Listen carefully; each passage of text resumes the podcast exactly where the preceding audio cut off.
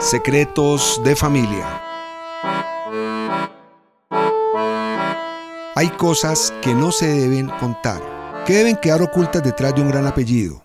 No hay nada más importante que la familia, el apoyo, el amor, la hipocresía y los secretos.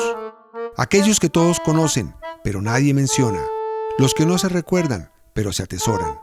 Esta es la mayor herencia que nos queda y que tenemos nuestros secretos de familia.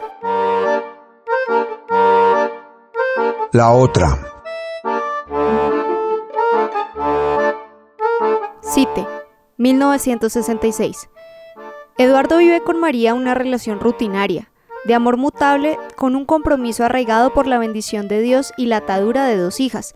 Cada mañana María le da el desayuno, lo atiende, pacientemente soporta los malos tratos, las borracheras de Eduardo y sus ausencias nocturnas. Eduardo, por su parte, intenta remediar los daños que hace con alguna que otra caricia, con dinero para la alimentación y con reproches por las faltas de cualidades domésticas de las que carece María. Cada fin de semana es una excusa, un escape. Eduardo ama a María, pero debe huir, debe conocer un mundo nuevo, uno que le ofrezca algo más que una vida de hogar familiar. Cite, 50 años después. Eduardo y María siguen juntos. Las dos niñas ya son dos adultas que están acompañadas por otra hermana y un hermano. Son cuatro hijos en total. Todos superaron la crianza en su hogar y todos aman a sus padres, a pesar de las vivencias del pasado que sus mentes han intentado eclipsar.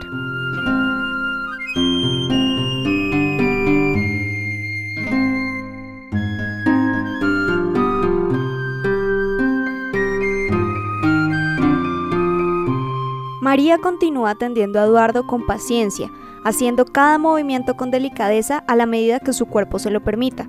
Eduardo, por su parte, ya camina más lento, sus canas y arrugas demuestran el paso del tiempo en su rostro y en su cuerpo. Ama a María, pero más como una compañera. Ambos supieron soportarse el uno al otro, a regañadientas, con las peleas, con las falencias de cada uno, pero lo lograron.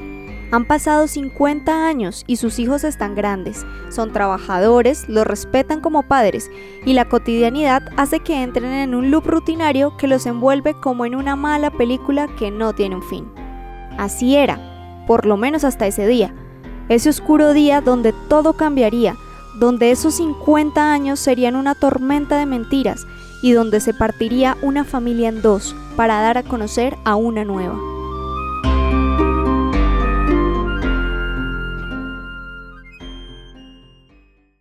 María estaba barriendo la casa como de costumbre, cuando de pronto escuchó en la entrada la voz de una mujer saludando.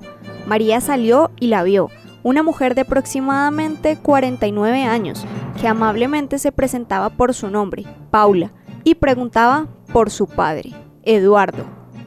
Como si fuera una mala broma, María se rió y la miró con desdén, aclarándole que ella estaba muy ocupada para soportar esos chistes. Paula, por su parte, quitó su sonrisa del rostro y le recalcó a María que su presencia en esa casa no era ningún chiste.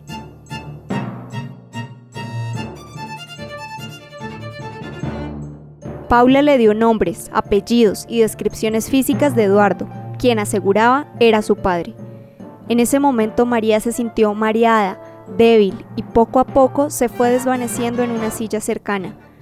Paula ayudó a María y le preguntó por su estado de salud, María recobró el aliento y tal como si fuera un animal callejero, sacó a Paula de su casa, le ordenó no molestar su tranquilidad y se encerró en su cuarto. Paula se fue, no sin antes dejar un mensaje para su padre, que lo quería, que necesitaba verlo, y le entregó una fotografía a María. Al pasar las horas, los hijos de María llegaron a visitarla. Allí la encontraron en shock, entre llantos y gritos. María logró explicarles lo que había sucedido. Ellos no sabían cómo reaccionar, se negaban a creer que eso fuera cierto y exigían pruebas que demostraran la veracidad de lo que aquella mujer que decía ser su hermana le había dicho a su madre. María y sus hijos decidieron esperar a la llegada de Eduardo, quien estaba en ese momento en un pueblo cercano.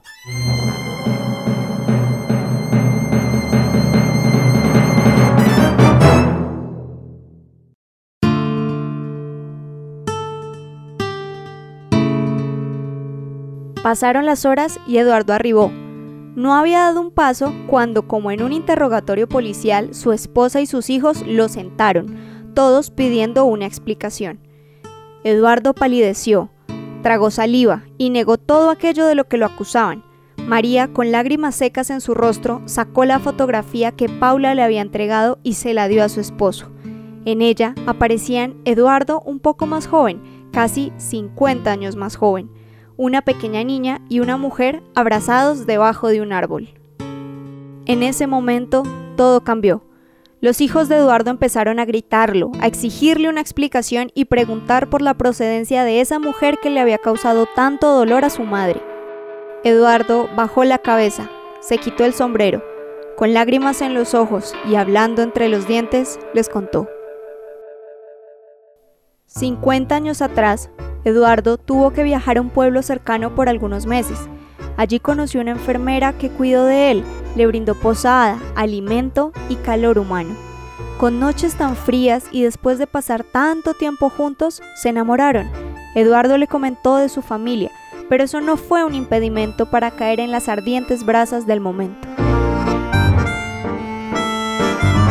Meses después, Eduardo retornó a su hogar con María, pero continuó en contacto con la otra, aquella mujer que lo había embalsamado con caricias e infidelidad.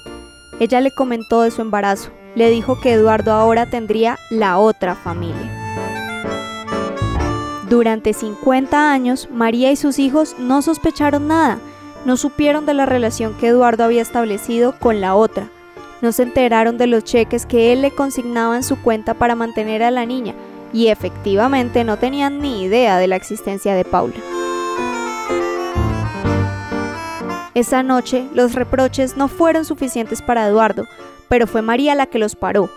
Les dijo a sus hijos que no permitiría que su esposo la volviera a gritar o a pelear con ella, pero que de resto todo seguiría exactamente igual. Sus hijos quedaron sorprendidos y ante la decisión de su madre no tuvieron otra opción que marcharse y dejarlos solos.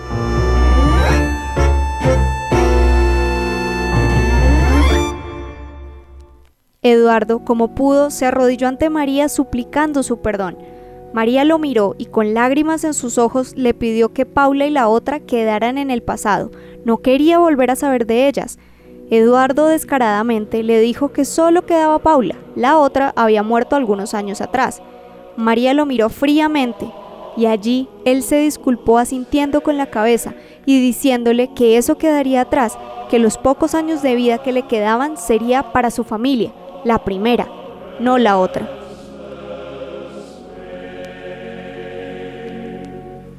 ¿Qué necesidad tenemos de reencontrarnos con el pasado? Si bien marca nuestra vida, no necesariamente marca nuestro futuro. Hay cosas que es mejor dejarlas atrás.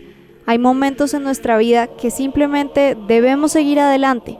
Pero algo que tenemos que tener claro es que el amor propio es el más fuerte de los amores que existen y que nosotros mismos somos espejismos de lo que fuimos y de lo que seremos.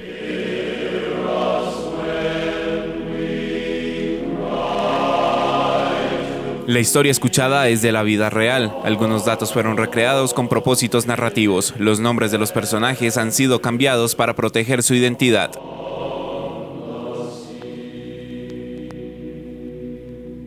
Historias que pocos saben, que nadie cuenta y marcan una huella de sangre y vida. Secretos de familia.